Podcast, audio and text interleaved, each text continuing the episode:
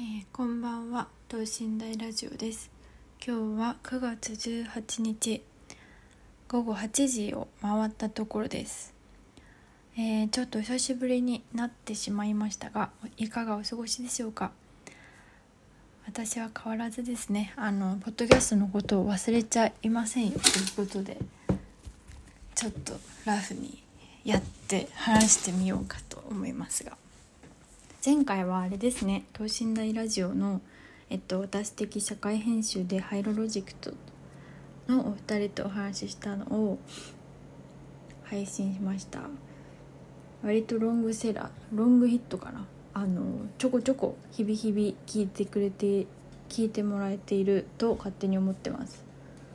てか数字ではそういう風になんか見えてます。なので勝手に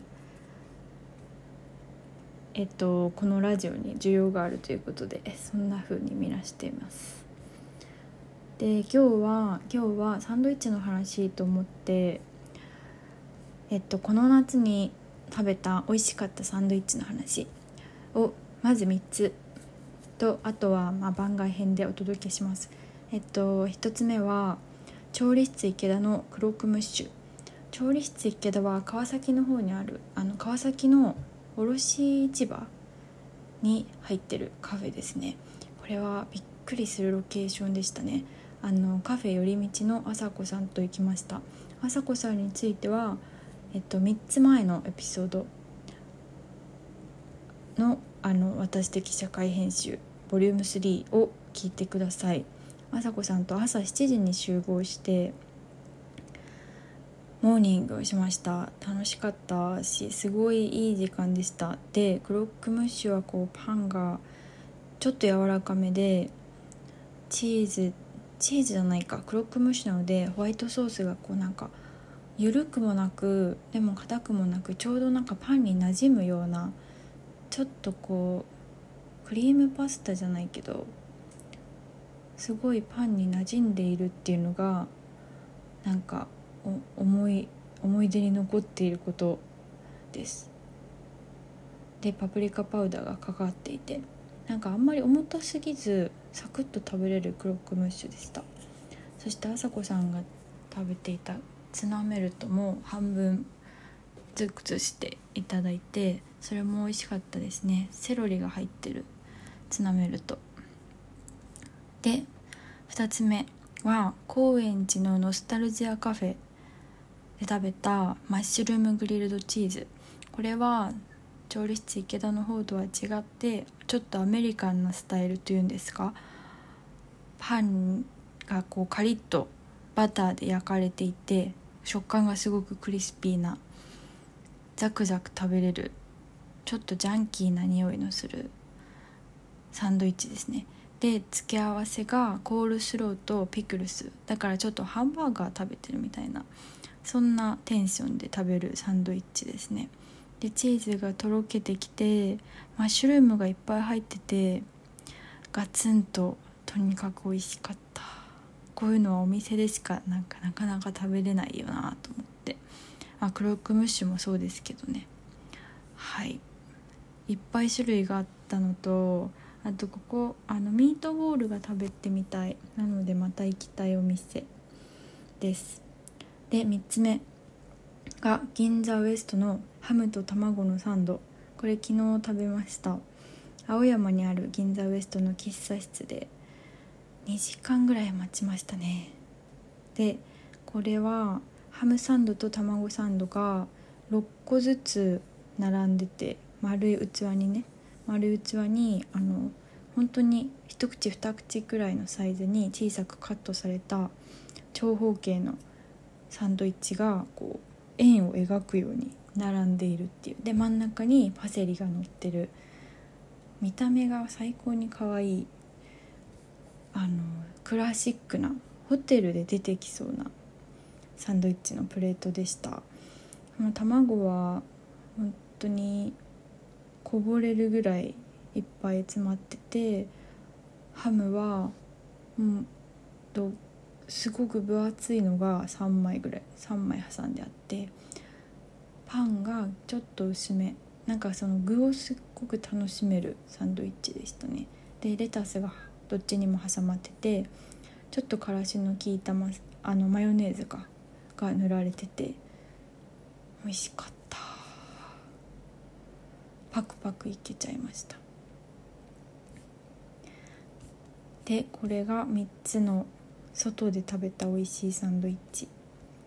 でちょっと番外編としてサンドイッチって結構定番なのでいろんなとこで食べるじゃないですか。だから自分で作ることもあるしあとは写真に撮るまでもないけど小腹が空いた時にカフェで食べるとかいろんなサンドイッチがあると思って。その中で、まあ、主に主になんとなく自分の記憶に残ってるサンドイッチというとえっ、と友達が家に招いてくれてサンドイッチ作ってくれた時の思い出。しかもそれは作ってるところも見てたからそのその場で作ってくれて一緒に食べるっていうちょっとなんかスペシャルな体験だなと思って。それもツナサンドでセロリ入っててでバターを敷いてパンを焼いてくれてめっちゃ美味しかったです。あとは自分でベーグルを作った時に会社にハムとチーズをそのベーグルに挟んで持ってったやつを会社で食べた時とかあとはチェーンのドトールとかで食べる朝のこう気持ちを切り替えるために食べるサンドイッチとかなんかそんなそんなそんな思い出があったりします。あとは昔昔なんだろう。海外語学体験みたいな語学留学みたいなのであの同級生で寮生活みたいなの1ヶ月ぐらいした時に同じ寮の子が朝作ってくれてたサンドイッチとか。美味し別になんかパンが美味しいとかじゃないんだけどなんかそのパンをその寮に住んでる6人か6人分ぐらいをテーブルにずらっと並べてマヨネーズ塗ってチーズのっけてみたいなその光景とか覚えてますね。あとはバイトしてた時に作ってたサンドイッチ。あれも絶対忘れないですね。いろんな思い出があります。皆さんサンドイッチの思い出はありますかね？記憶を掘り掘り返してみてください。是非でえっとサンドイッチつながりでそうあの勝手に共有したいこととしてあのアンドプレミアムのウェブサイトの川村明子さんがやってる「真似をしたくなるサンドイッチ」っていう連載がめっちゃ美味しそうでこれ食欲をそそるのでおすすめです。あともう一個連載のおすすめてかおすすめというか自分が勝手に好きなのでシェアしたいだけなんですけどもう一個がフードオーケストラっていう大阪にあるあの雑貨屋さん食料雑貨屋さんからのウェブサイトがあってそこでマーコさんっていう方がマーコさんっていうメルボルン違う今あメルボルンか。メルボルンで今働いてらっしゃる方がサンドイッチの連載しててこれもすっごくすっごく美味しそうで作り方とかもちょっと載ってるのでいいですよっていう話です。